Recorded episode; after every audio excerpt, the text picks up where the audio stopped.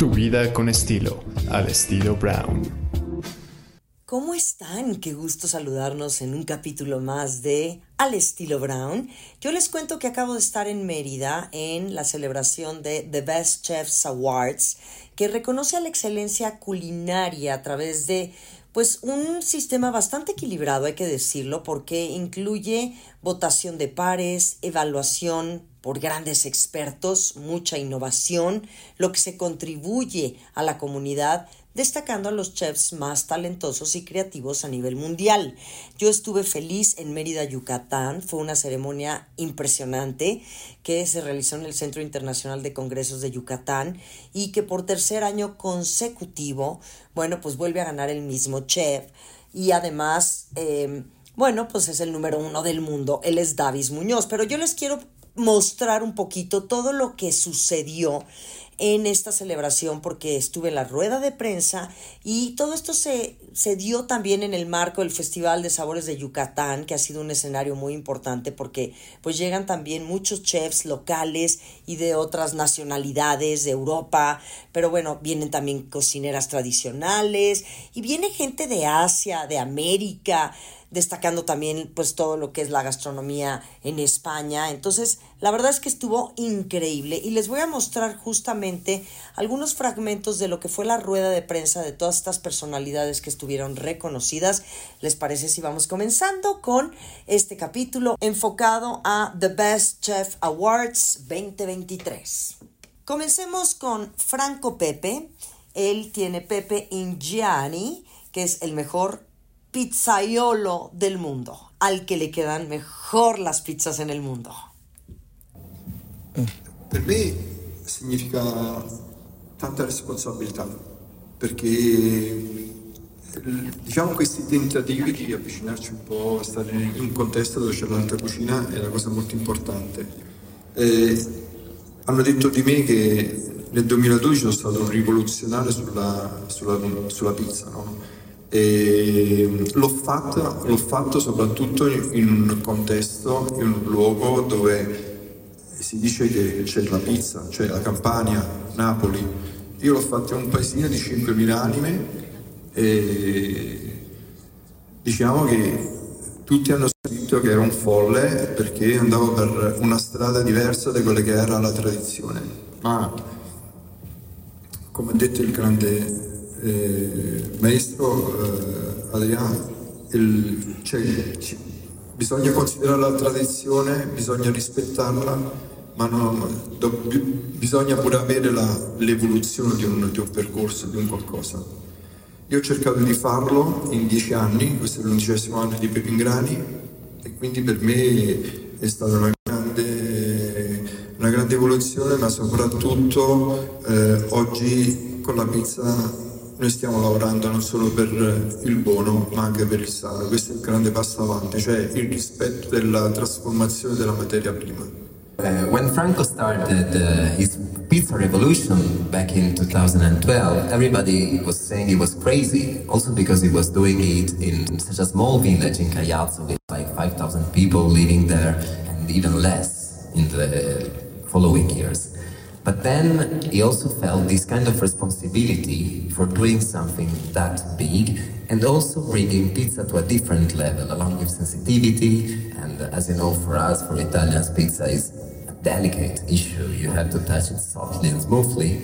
But in the end, after the revolution was made and after he had changed all the rules of pizza there in Caiazzo, then people starting, started understanding what it was meaning from the very first time. And uh, as uh, Ferran Adria said before about creativity, it's also something you have to practice and to feel under your skin. E quindi diciamo che le linee guida del progetto di Pepingrani sono state, la mia visione era scomporre la figura fisica del pizzaiolo, quindi io ho creato il team, ci sono anche i cuochi da pizzeria che trasformano la materia prima a supporto dei pizzaioli, quindi un'accoglienza diversa, una pizzeria diversa con l'accoglienza, con le camere, con Autentica che è la pizzeria più piccola del mondo, un concetto diverso, il team anche eh, creando le figure professionali. Perché? Perché alla pizza, al pizzaiolo mancavano un po' i saperi, no? E allora eh, abbiamo creato questo team con la biologa nutrizionista e l'agronomo, quindi lavorare per il sano e oggi posso dire con grande orgoglio che il piccolo menù della, dove abbiamo applicato i criteri della dieta mediterranea, fatto di 12 pizze, AIRC che si occupa di ricerca sul cancro ci ha dato il bollino AIRC su 7 pizze, primo approccio scientifico sulla pizza. So uh, when Franco started working on this pizza and uh, on the idea of revolutioning it, actually the, the main change was creating a team because pizza and pizza makers were people working alone by themselves and not in a team. The first thing he did was creating this beautiful team of people.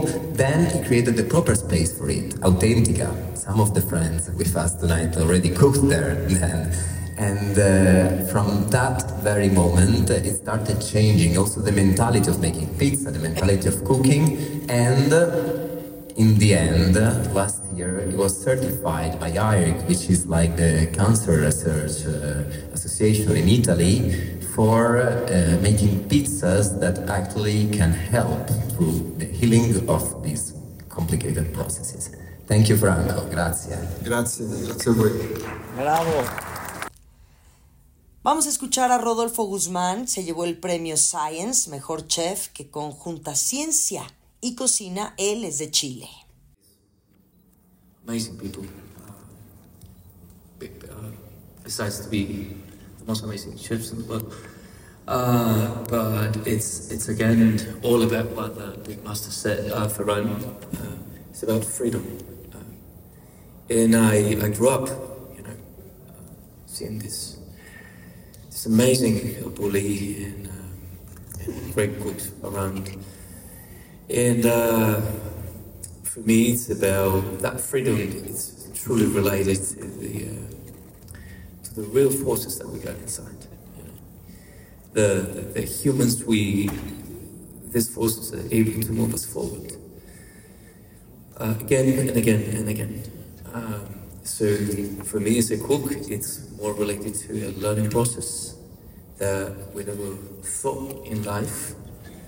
Uh, one ingredient meant one possibility only, I don't know, 10, 12 years ago.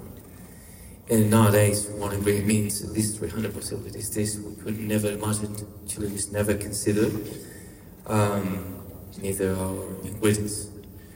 So I'm, I'm very humble and thankful again be here, just sitting and sharing this amazing community of food.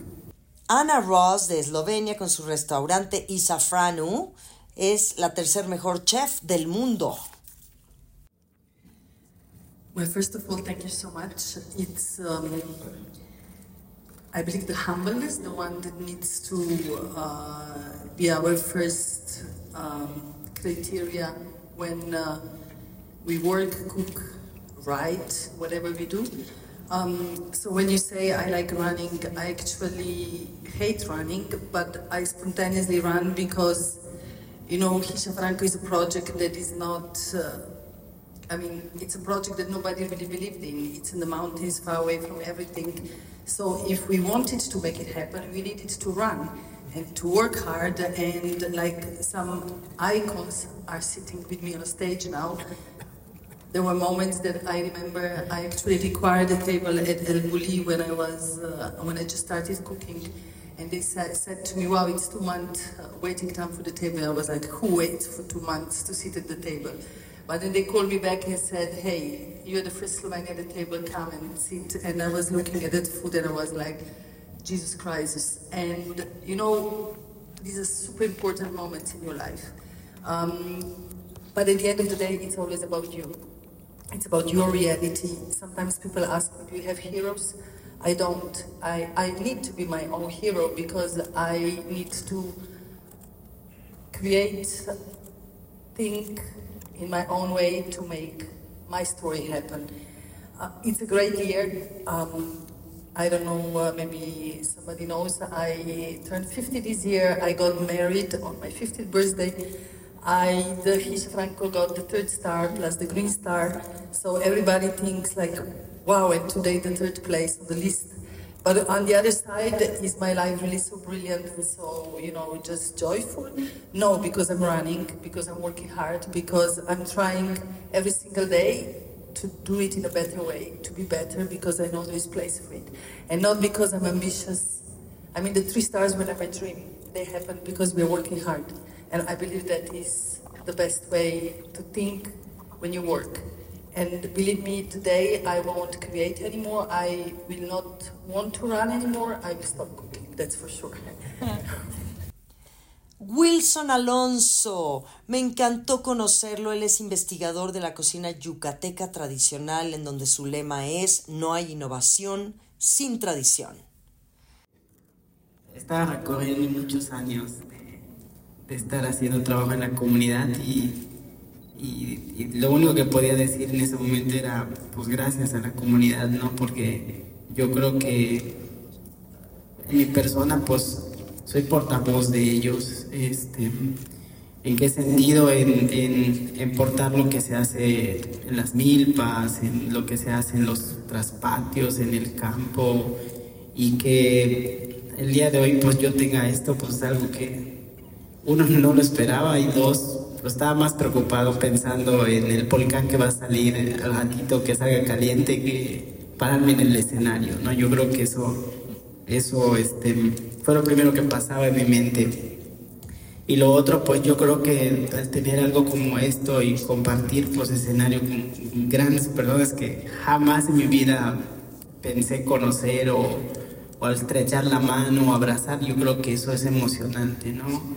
Y al final, pues lo que nos queda es seguir haciendo lo que hemos hecho, seguir impulsando la comunidad, seguir haciendo que nuestros ingredientes se mantengan en la mesa, que se sigan guardando las semillas, que se siga haciendo las técnicas como se hacen para que quien visite nuestra casa, quien visite nuestras comunidades, pues pueda palparlo de primera mano y pueda tener, pues ahora sí que un buen bocado en, al momento de comer nuestra comida, ¿no? Y pues estoy agradecido con la vida, creo que, que nos ha puesto el gran reto de seguir revalorizando y que nos ha puesto el gran reto de seguir entendiendo el por qué estamos aquí. Yo creo que eso es algo que me, queda marcado el día de hoy como la responsabilidad de seguir haciendo las cosas como se debe para cuidar lo que tenemos como herencia que nos dejaron nuestros abuelos.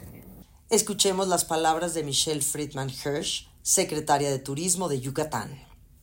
First of all, we're honored to have all these rock stars with us in, in Yucatan. We're, I mean, that it's, it's so amazing to have the opportunity of bringing them to Yucatan because that's, uh, that brings us the opportunity of receiving their experience, uh, to make an, an, exchange between what these gentlemen and, and, ladies know and have learned uh, on, their uh, culinary career and bring it to Yucatan, but, but also allowed us to show what Yucatan made of.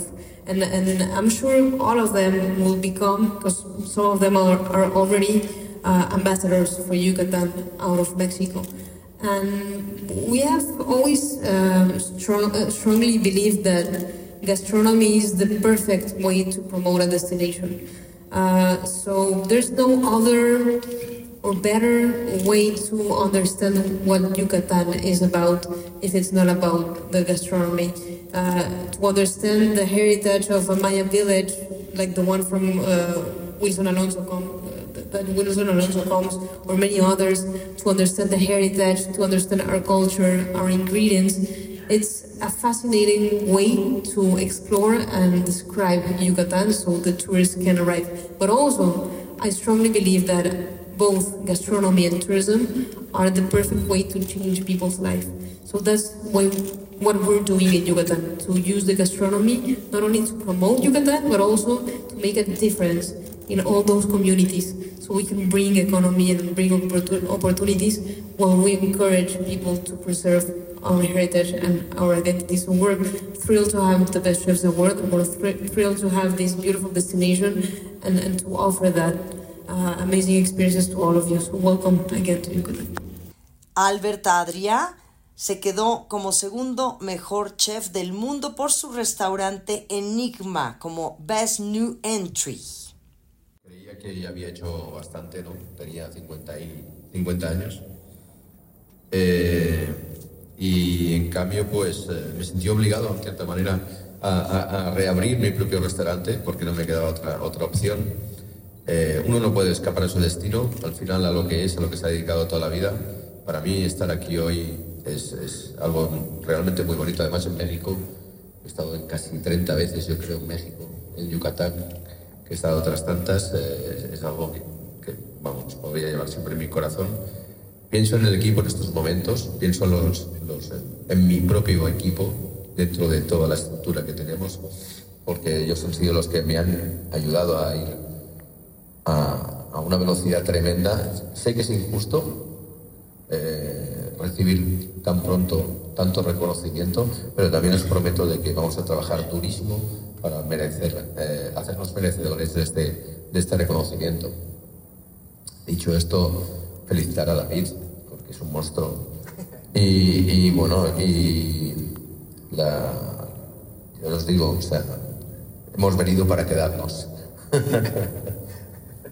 Davis Muñoz como mejor chef del mundo por tercera ocasión con este gran restaurante en España. Um, well, first of all, I want to thank to El Chef Awards once again, um, Christian and Joanna, to Michelle and Yucatan. I, I, like I said before, I truly love Mexico and, and in this case Yucatan. I've been in Yucatan already only three times, but in the future when I retire from cooking, for sure I would like to be living in, in Yucatan. The place, you know, the people, the culture, the food and everything is so unbelievable.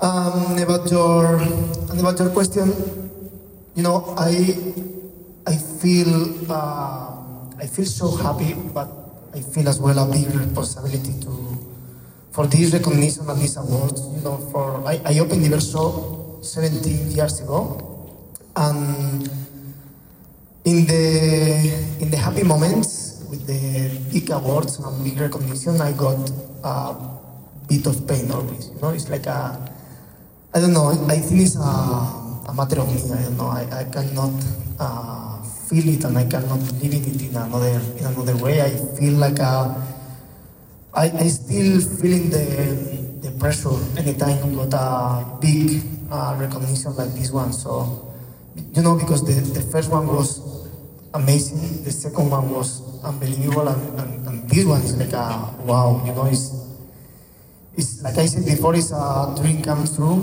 And I'm so honored, so humble, and and I I still thinking that the best is yet to come.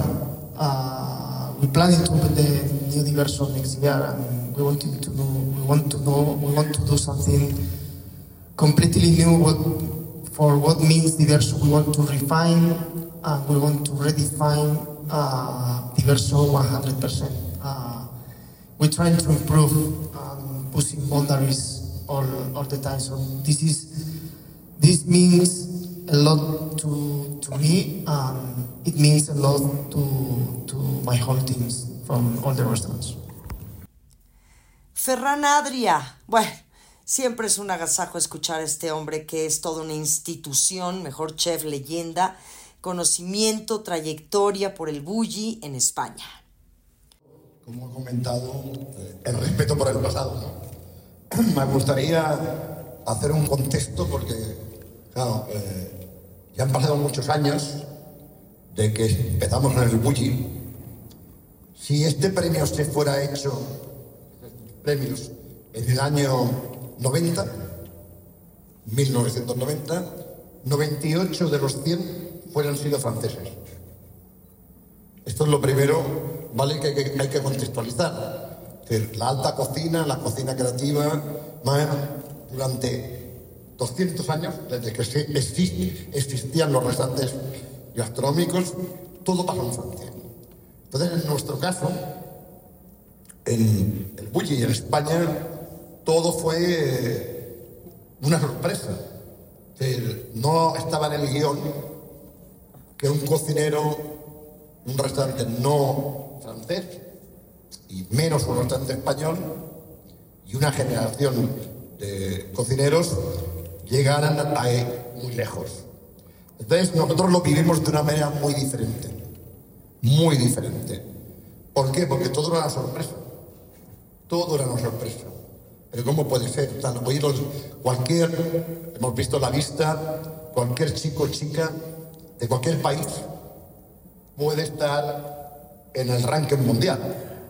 Esto no, pas, no pasó. No era así eh, hace años y esto hay que comprenderlo, porque si no lo comprendes, claro, muchos de vosotros, muchos, es que teníais cinco años, teníais diez años, bueno, cuando estaba pasando esto. Y entonces, en clave eh, patriota, ¿no? En clave de país, lo que pasó en España es increíble. No lo que pasó, lo que pasa. Creo que hoy dentro de los 10 hay 5, ¿no? ¿Cuatro o cinco? Uno, dos, tres, cuatro, cinco. Andoni y disfrutar. Sí, cinco en total. Cinco. Claro, el 50%, el 50% de, de los 10 primeros son españoles. 25 años después. Y esto tiene que ver bastante con lo que he explicado antes. Éramos una familia. Con tu hermano, él es más joven, somos como hermanos. Con Andoni igual. Y las nuevas generaciones, como David, se han incorporado y sobre todo el éxito de lo que es la cocina española es que hemos sido una familia. Y que los premios siempre han sido secundarios. Primero disfrutar, ser feliz con la cocina. Esto es lo que de verdad, tal, el- la pasión que hay cuando todos estos grandes cocineros y cocineras entran a una cocina a crear, no es nada comparable a los premios. Los premios tienen que ser una consecuencia. Los premios no se tienen que buscar. Uno lo que tiene que hacer es ser feliz cocinando, hacer feliz a los que vengan. Y esta filosofía creo que nos ha ido muy bien y yo como, como parte de esta historia estoy muy, muy orgulloso De Calvert, de que Jordi, de Candoni, de que Oriol y otros muchos más no estén ahí. Y estamos muy orgullosos de, de haber influenciado en lo que decía antes Paolo, decir, sed libres, hacer lo que queráis, que nadie os marque ¿vale? el camino a hacer. Y esto creo que es el, el espíritu que, que tiene que tener Mecha Backward. Y ya te digo, yo estoy muy contento porque ahora no compito, bueno, y entonces se ve todas las cosas mucho más bonitas, bueno, que cuando competíamos. Unas palabras de Jordi Roca, el mejor chef pastelero por el seller de Can Roca. Lo más importante es hacer las cosas con pasión, con, con una intención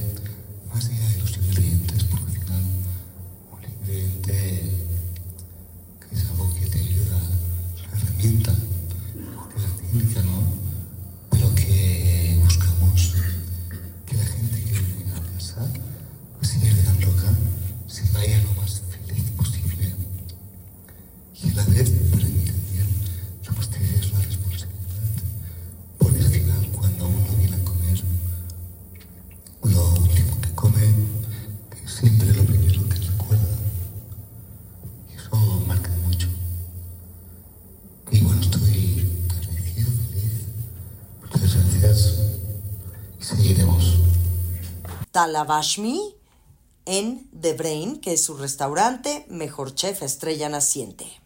So I just want to start by saying when I was starting and still till today, I think I didn't really have a mentor or a chef to look up to that created a new Middle Eastern or uh, Gulf Khaliji, which is more regional cuisine. I learned foundations of cuisine when it came to uh, university. It was European cuisine. And my mentors came in the form of books. And my teachers came in the form of books and books by chefs that I'm sitting next to today. And I'm really honored to just share the stage with them. Um, so I think this award for me is much more than me getting an award. It's for the people and the young chefs who want to make something of themselves in this cuisine from this region that never had. I'm trying to give them what I didn't have growing up. Trying to give them a vision, trying to teach them and show them that our cuisine is beautiful, to go back to our roots. Um, just a small example, I recently did a dinner with a professor who has been studying medieval Arabic cuisine, and we created a menu based on thousand year old recipes. And I could only use, well, I gave myself this challenge, but I could only use the ingredients that were available in that time. Um, it was a challenge, definitely. Think about it. Over a thousand years old. There was no agar agar, there was no gelatin, so just saying. But uh, having said that, I think what makes each of us here special and unique is where we come from, our culture, our heritage, our roots. And I'm just really proud that I hope this award allows the young Arab chefs that are coming up to see that our culture and our heritage is beautiful and get in touch with it and we will create a new cuisine and a new renaissance for our food. Roberto Solís, creador de la denominada Nueva Cocina Yucateca, que tiene varios restaurantes. Well, uh, first, thank you, Best Chef Awards, of course. I never imagined to be seen with these amazing people. Uh, and to do it uh, in Yucatan, in my, in my home, it just feels amazing. Uh, for me, of course, this, this award, this, this event, uh, for me, is, I look at as the way of of projection to my community, to my state, to Mexico. Yucatan is is far away from. We never get all the attention. Normally, it's Mexico City, the big cities of Mexico. Nobody thinks uh, of Yucatan when they think about Mexico. So for me, this is this event and this award uh, is a recognition of something that is being in the back you know, like uh, something to discover, something that's been here, sitting for a long time. But uh, with these kind of things, is uh, for me something that is opening. Uh, and the labor, uh, of course, uh, we've been doing here in the gastronomy is only the result of the identity of our culture and our history. And of course, without, without these guardians like Will, William uh, uh, and all the people in the communities, uh, we cannot do something new if we don't have traditions, if we don't have history. So for us in Mexico, it's easier. I think it's easier for us to do great things because we already have all this baggage, all this history, all this culture, all these great ingredients. So our job is to keep keep uh, keep doing it and inspiring more young cooks and more generations to come to keep doing the same things and better and always to be proud where you're from and talk about what you do very proudly. So I wanna thank say thank you and very surprised to be here. Rasmus Murot de Dinamarca, mejor chef votado por profesionales Mm, I mean, it's, it's, it's, fantastic, of course, always to get some awards and, and be showcased and and, uh, and get some prize for the work that you do and, and the restaurant doing. Uh, for us, it's the, also a way to use our platform more wisely and to get a lot of attention to uh, restaurants and all of these chefs sitting here. And, and I think restaurants can can change things, and, and you see it in, in countries where they change, uh, make a new cuisine, rediscovering the new Nordic or molecular gastronomy, and like it, it, it changes and cultivate uh, where the society around it. But also think food can be be a way to communicate and also be a way to showcase uh, and use it as an artistic medium. I think that's that's very interesting for us. And, and, and with awards like this, the platform get bigger. The impact that we can go out and, and do uh, can can be bigger. And for me, uh, it's, it's, it's, it's, an honor to sit here and be amongst uh, all of these uh, amazing people, and, and that this prize means a lot for me because it is professionals, it is foodies, it is chefs, uh, and, and, people know a lot about uh, this industry, and I'm very honored and, and happy for that. Uh, and when I was starting cooking, uh, 14, uh, 15, uh, in the in the age of 14 or 15, I had a like front page of a Danish magazine with with, with the face of, of Ferran closing El Bulli and and I also thought that, okay, I will call him and, and get a table there, that it was impossible. Uh, and that was in 2011, and uh, so to sit here today and, and uh, be a part of this uh, community, it, it's amazing, and I will try to use my voice and my platform as wisely as possible. Una probadita de esta ceremonia de lo que sucedió hace un par de días en The Best Chefs 2023 que se llevó a cabo en Mérida, Yucatán y todo esto ya saben como una gran aficionada a la gastronomía, apasionada de hablar de gastronomía y sobre todo, bueno, también hoy muy involucrada en la gastronomía. Gracias por sintonizarnos y recuerden que cada semana tenemos un nuevo capítulo aquí en Al Estilo Brown. Síganme en mis redes sociales, Mariana Brown Oficial, y escúchenme en trion.fm de 10 de la mañana a 1 de la tarde, de lunes a sábado. Esto es de Grupo Fórmula en La Brown al aire para seguir conversando de gastronomía y de cosas lindas. Hasta la próxima.